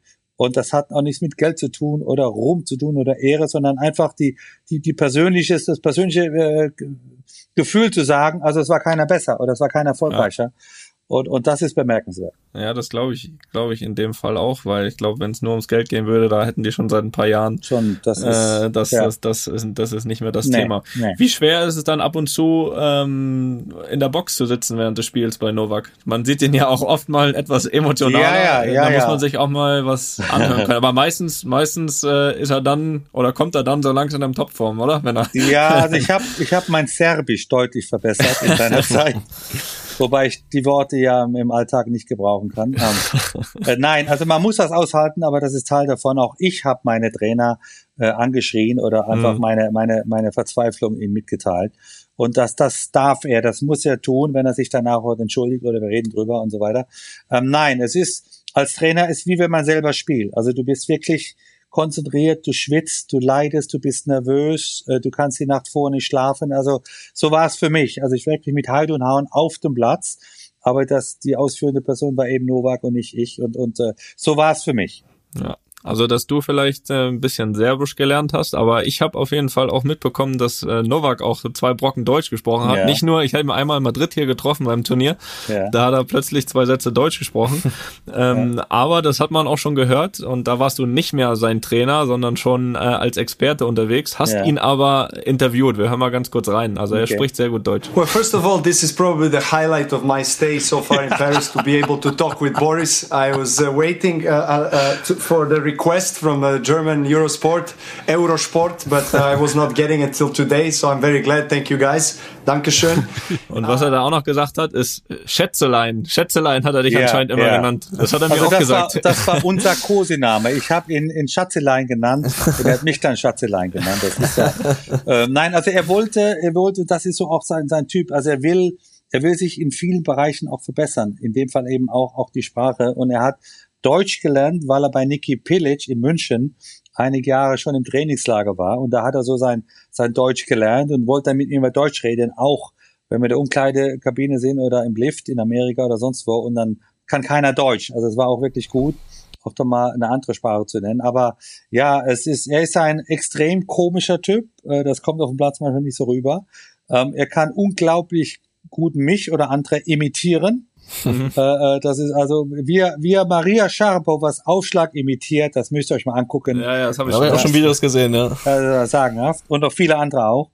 Und äh, äh, nee, er ist, er ist also eine bemerkenswerte Person und ich habe äh, größten Respekt hier für seine Lebensleistung. Ja, das, äh, das kann man nur so bestätigen. Also Spieler, Trainer, Boris und jetzt bist du, was heißt jetzt, ist ja auch schon wieder ein paar Jahre so, dass du ähm, Experte bist und Co-Kommentator auf Eurosport. Äh, bist beim Matchball Becker an der Seite von Matthias Stach. Äh, wie ist dieser Job für dich? Macht dir das Spaß? Äh, hast du da auch eine neue Leidenschaft gefunden, sag ich mal? Ja, wir haben ja vorhin das Phänomen äh, angesprochen, Ausland und Deutschland. Also ich, ich bin ich bin äh, äh, ja, Tennisreporter für die BBC und Sky seit 2002. Äh, habe jetzt das 19. Wimbledon-Finale vor ein paar Wochen kommentiert. Und in Deutschland hat es kaum einer mitbekommen, dass ich das kann oder, oder tue. Ja. Und, und jetzt äh, äh, A, muss das Englisch ganz okay sein und, und auch also die die Fachkenntnis muss ja da sein, weil wegen meinen mhm. blauen Augen äh, mache ich das nicht. und, und irgendwann ist eben auch das deutsche Sportfernsehen auf mich aufmerksam geworden, in dem Fall Eurosport 2017 auch, weil eben mit Novak 2016 ging es zu Ende und äh, äh, ja, ähm, hast du Lust da für uns was zu machen? Und dann habe ich da zusammen mit, mit Matthias Stach äh, die Australian Open, da gibt's eine interessante Geschichte. Äh, äh, und so im dritten, vierten Nachtmatch äh, mache ich dann mein Ding und erzähle und war ja selber schon mal auf dem Platz und so weiter. Und dann muss der Matthias, äh, der wirklich und für einen, für einen, ähm, für einen jetzt nicht Tennisprofi hat er unglaubliches Verständnis für den Tennissport, war mhm. aber noch nie auf dem Center Court von Melbourne, also als Spieler. Mhm. Und dann kommentiere ich und, und kann auch so ein Spiel lesen und sagt dann schon mal, was passieren soll. Dann drückt er auf den roten Knopf, was Pause ist, und sagt der Boris, sag mal, woher kannst du das alles sehen? Das gibt's doch nicht, dass du da immer weißt und so weiter. Dann sage ich Matthias, weil ich selber da war. weil ich selber gespielt habe und weiß, wie man sich dann fühlt. Und da ist auch der Bann bei uns gebrochen, auch das Vertrauen. Und, und äh, komischerweise haben wir dann im ersten Jahr auch den ähm, eine, den deutschen Sportpreis äh, gewonnen für die beste Sportshow, was mich natürlich äh, gefreut hat und stolz macht und und auch sag mal weiter weiter Grund ist, warum wir da unseren Job auch gut machen wollen. Da sind wir jetzt im, im fünften Jahr und und freue mich da auf US Open. Und wie gesagt, also Englisch mache ich schon seit zwei Jahrzehnten mhm. äh, äh, und Deutsch jetzt im vierten fünften Jahr. Äh, die Gründe haben wir besprochen. Ja. Nein, aber ich finde es überragend. Also unabhängig davon, dass du jetzt äh, hier bei uns bist, ich habe das auch äh, hier und da schon mal öffentlich kundgetan. Also ja. ich schaue das unheimlich gerne, diese diese äh, Spiele, die du kommentierst zwischendurch, weil äh, weil glaube ich auch wirklich, man merkt das auch, dass das zwischenmenschlich gut passt mit dir und Stachy, genau, glaube ich. Dass genau. das, äh, ich durfte ja auch schon bei euch im, im Podcast äh, einmal äh, äh dabei sein und und äh, nein, es hat auch groß Spaß gemacht und es ist einfach mhm. so ein Mix aus ja, das, das, das, das, was man, dieses Erklären bekommt, was passiert da auf dem Platz, aber auch so, ihr habt ja immer viele Geschichten drumherum, was, wer hat sich wann mit wem noch morgens eingeschlagen. Das ist ja genau. das, was wirklich, wirklich auch interessant ist. Mhm. Ähm, ja, Boris, bevor wir dich, äh, bevor wir dich entlassen hier. Ähm, ich habe aber noch eine Frage an euch, aber schieß mal los. Ja. Jawohl, jawohl. ja. ähm, was mich mal interessieren will, wir haben, wir haben über die großen drei ein bisschen gesprochen, ähm, will aber gerne mal deine Meinung hören, wie du das Tennis allgemein, also A vom Image her und B auch von der sportlichen Qualität so in drei, vier, fünf Jahren siehst, weil ich glaube, da droht uns schon ein großer Verlust, oder? Also es wird auf jeden Fall ein großer Schnitt passieren, wenn die großen drei nicht mehr spielen. Ähm, jetzt haben wir 2021, also Novak wird das Jahr als Nummer eins beenden mhm. und, und, hoffentlich auch den Grand Slam jetzt holen. Äh, ich mache mal ein bisschen Sorgen auch um Nadal dass er mhm. einfach jetzt von der einen Verletzung zur anderen rennt. Er ist ein sehr physischer Spieler, er ja. braucht seine Fitness und äh, da mache ich mir echt Sorgen, ob er noch mal ganz nach oben kommt, also ganz nach oben im Sinne von Grand Slam Turniere gewinnt mhm. mhm. äh, äh, und auch im Roger. Also das sind einfach zwei Spieler, die die äh, äh, ähm, ja Legenden sind und Gesch Tennisgeschichte geschrieben haben und schreiben und ob die nächstes Jahr noch mal in der auf dem Niveau sind, äh, äh das muss man sehen. Äh, und dann ist aber eine Zeit an der Jugend, einfach zu übernehmen. Nicht nur, und ich glaube, dass das, das ähm, stellt die drei großen Dreie vor, nicht nur gut Tennis spielen, aber gute Tennisbotschafter. Ja. Dass ja. einfach Tennis äh, populär bleibt dass junge Kinder in, in Europa, in Afrika, in Asien einfach gerne Zverev und Tsitsipas und Medvedev schauen. Nicht nur, weil sie eine gute Vorhand oder eine gute Rückhand haben, sondern weil sie tolle Persönlichkeiten sind, weil sie eine Meinung haben, weil sie Charakter haben, weil sie Stellung beziehen. Und das ist die Aufgabe, um einfach äh, Tennis äh, äh in die nächste Richtung zu bringen, dass die jungen Spieler einfach verstehen, es ist mehr als nur ein Tennismatch. Hm. Boris, wer ist in fünf Jahren die Nummer eins? Wir können ja mal jeder einen Tipp hier abgeben. Ähm, also ich also hoffe, aber ich bin echt überzeugt, auch dass äh, Sascha Zverev äh, in seiner Karriere mal die Eins wird. Äh, äh, wenn er da fünf Jahre warten muss, das wäre schlecht. Also ich würde es ihm empfehlen in den nächsten zwei, weil dann kommen die Jungen, also die die die Sinners und die die äh, äh, jüngeren Spieler, die die klopfen dann. Also es ist es ist ein Vakuum mhm. äh, in den nächsten zwei bis drei Jahren und das muss ein Sascha Zverev, ein Tsitsipas, Medvedev, äh, äh, äh, äh, Berrettini halte ich auch für sehr stark. Äh, Yannick Sinner habe ich schon erwähnt. Äh, da ist die Chance, jetzt echt, echt Grand Slam Turniere zu gewinnen, Nummer eins zu werden. Und, und das ist so meine, meine Vorhersage. Also es wäre Felix, hast du auch irgendwas zu sagen? Ich habe auch was zu sagen, ja, natürlich, da schlägt ja auch mein deutsches Herz, deswegen ist für mich das Zverev ganz klar gesetzt an Nummer eins und zwar nicht in fünf Jahren, sondern ab nächstes Jahr die nächsten fünf Jahre. So. Okay, okay. das werden wir, glaube ich, alle unterschreiben. Ja, ich, ich gehe raus, ich, ich nehme, ich, ich bin bei Tsitsipas. Okay. Ähm, weil, also ich bin natürlich auch Tennis ja. logisch für den Deutschen, ist ja klar. Ja. Äh, ich, ich schaue aktuell Tsitsipas beim Spielen einen Tick lieber zu. Ich finde, ja. er spielt das schönere Tennis. Aber man muss auch dazu sagen, ich habe vor fünf Jahren gesagt, dass äh, heute äh, Dimitrov die Eins ist und äh, damit bin ich krachend gescheitert. Von daher äh, kann das auch wieder passieren. Aber Dimitrov spielt dann sehr schönes Tennis. Ja, das habe ich, ja, das habe ich ja auch gedacht. genau. Aber er ist irgendwie nicht so richtig besser geworden. Nee, weil, weil ähm, man muss halt den Punkt gewinnen. Äh, äh und es ist manchmal auch nicht so schön, wie man den Punkt gewinnt. Ja, das ist richtig. Das ist richtig. Aber eine Frage an euch ich, ich meine, äh, ich muss euch über Messi fragen. äh, äh, äh, was ist eure Meinung äh, generell zu Messi? Ist er der mit Abstand beste Spieler aller Zeiten?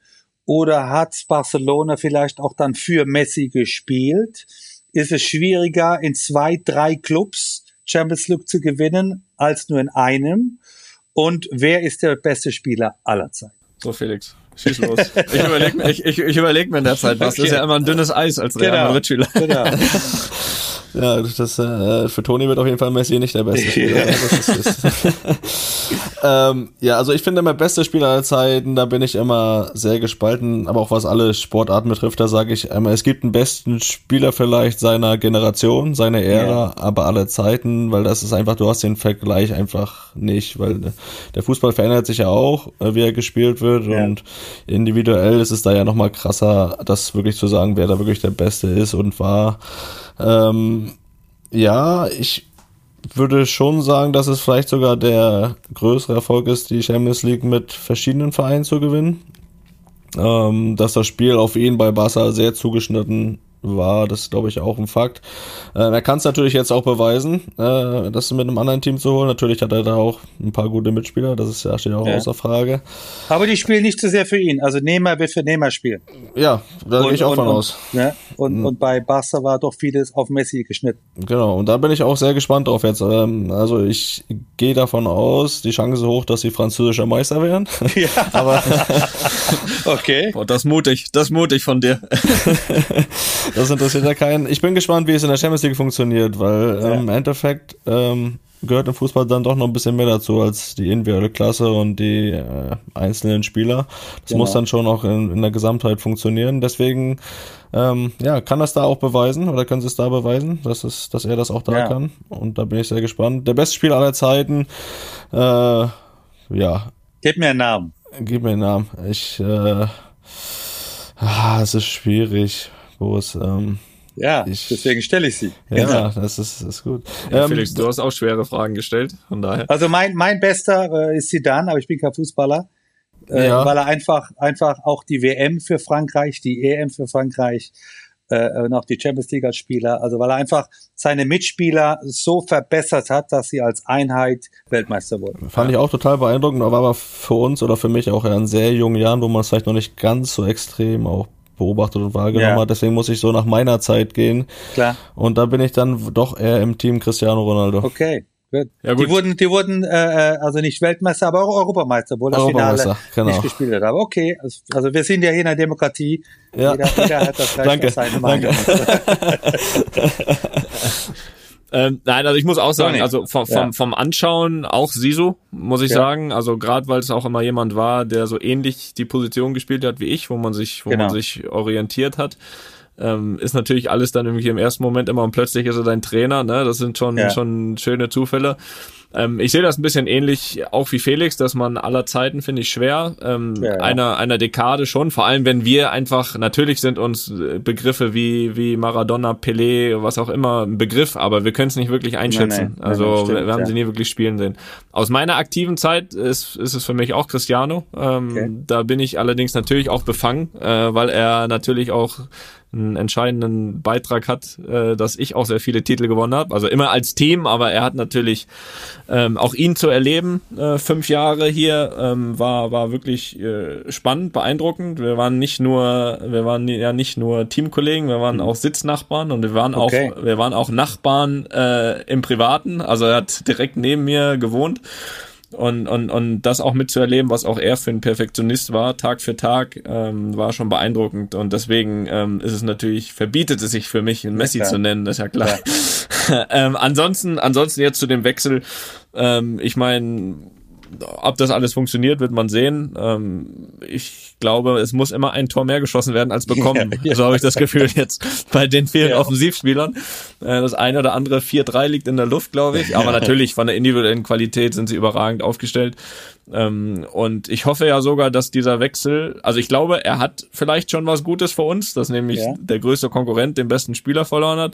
Und vielleicht hat er ja sogar, noch mehr Gutes. Äh, vielleicht passiert ja da noch was. Vielleicht äh, wird er da aus Paris auch noch. Äh, Weißt du da mehr? Ja, ja, Kann, ja, kannst ja. du da was verkünden hier? Ja, da Ich- gibt's ich- einen Stürmer, der ist relativ schnell, ne? Ja, ja, also wenn das passieren sollte, ich Ja. weiß es nicht, äh, dann wäre dieser ganze Messi-Deal natürlich äh, kein Nachteil für uns. Genau, also klar. wenn ein Konkurrent den Westen verliert Ja, ja, und wir noch einen guten Spieler kriegen, da, da wehre ich mich überhaupt nicht dagegen. Nee, nee. verstehe, verstehe. Ja, Boris, ähm, Ja. ich weiß das sehr zu schätzen, weil ich selber auch weiß, wie viel äh, Zeit vor allem, du hast gesagt, du bist ein bisschen mit der Familie zusammen, wie wertvoll Ja. das ist. Das, das äh, sehe ich selbst jeden Tag zu Hause mit den drei Kindern. Von daher vielen Dank, dass du dir die Zeit genommen hast für uns. Und Gerne. ja, ich werde natürlich dann, äh, wann, wann gehen die los, US Open? Äh, 29. August, das ist ein Sonntag. Und dann am 30. am Montag wird das erste Spiel gespielt. Das schalte ich wieder ein. Bitte, Äh, bitte. Und wir das, freuen uns über jeden ich auch. Zuschauer. Ja. Ja, da bin, da bin ich ja, da bin ich ja immer dabei, auch wenn es mir natürlich schwer fällt, wenn ich von vornherein weiß, dass Roger nicht dabei ist, aber gut, Klar. ich muss, ich, ich muss mich da, muss reinkommen Ja. in das Turnier erstmal. Ja, ja, okay. Also Schön. Boris, vielen Dank, ne? Felix, Toni, vielen Dank, hat großen Spaß gemacht. Und wie man merkt, also wir sind ins Reden gekommen und hätten noch eine Stunde über Sport quatschen können. Ne? So Ja, ich glaube auch. Ja. Ich glaube auch. Aber jetzt lassen wir dich in Ruhe. Gut. Das machen wir privat. Ja, von meiner Seite auch nochmal vielen Dank. Es hat sehr viel Spaß gemacht. Wie gesagt, eine große Ehre für mich und vielleicht sieht man sich ja auch mal persönlich. Gerne. Mach's gut. Tschüss. Ciao. Ciao, ciao. Ciao, ciao. Einfach mal lupen ist eine Studio Bummens Produktion mit freundlicher Unterstützung der Florida Entertainment. Neue Folgen gibt's immer mittwochs. Überall, wo es Podcasts gibt. Die Studio Bummens Podcast-Empfehlung. Hi, ich bin Ines Agnoli. Und ich bin Visavi. Und wir haben einen neuen True Crime Podcast. Der heißt Weird Crimes und es geht um die absurdesten, bizarrsten, krankesten, verrücktesten Kriminalfälle der Welt. Und ich stelle hin und wieder auch bescheuerte Fragen. Aber du sagst auch ab und zu ein bisschen was Witziges. Wann kommt denn der eigentlich? Jetzt, ab jetzt, jeden zweiten Donnerstag, überall, wo es Podcasts gibt. Also dann jetzt hören. Sofort. Klick da jetzt drauf. Bitte, schnell. Weird Crimes mit Visavi und Ines Agnoli. Ab sofort überall, wo es Podcasts gibt. Da sind auch Tipps dabei, wie man richtig reich werden kann. Wie man überleben kann. Wie man super manipulieren kann. Und wie man sterben kann. So, also das waren so viele gute Gründe, diesen Podcast jetzt zu hören. Ich wüsste äh, nicht, was man Besseres machen kann. Also vielleicht essen. Und das hier mit dem Ines, wir sollten uns kurz fassen.